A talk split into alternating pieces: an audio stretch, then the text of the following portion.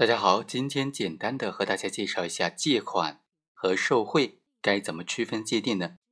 什么情况之下借款就真的是借款，而不是受贿款呢？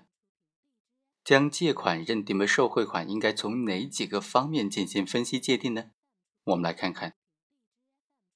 犯罪的手段呢，像这种以借款为名的受贿犯罪是非常隐蔽的，犯罪分子为了规避法律制裁。采取各种合法的形式来掩盖这种权钱交易的本质。为了准确的区分鉴定借款和受贿款呢，二零零三年的时候，最高院就出台了一个会议纪要《全国法院审理经济犯罪案件工作座谈会纪要》，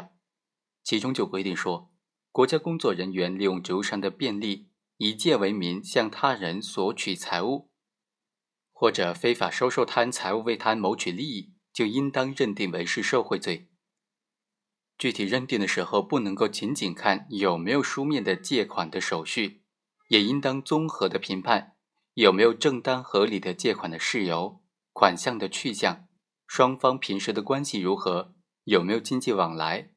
出借方是否要求国家工作人员利用周商的便利为他谋取利益、借款之后有没有归还的意思表示以及归还的行为。是否有归还的能力，没有归还的原因等等，进行综合的考虑和评判。在司法实践当中啊，这七点呢，就是认定借款和受贿款的一个非常重要的评判标准了。好，以上就是本期的全部内容，我们下期再会。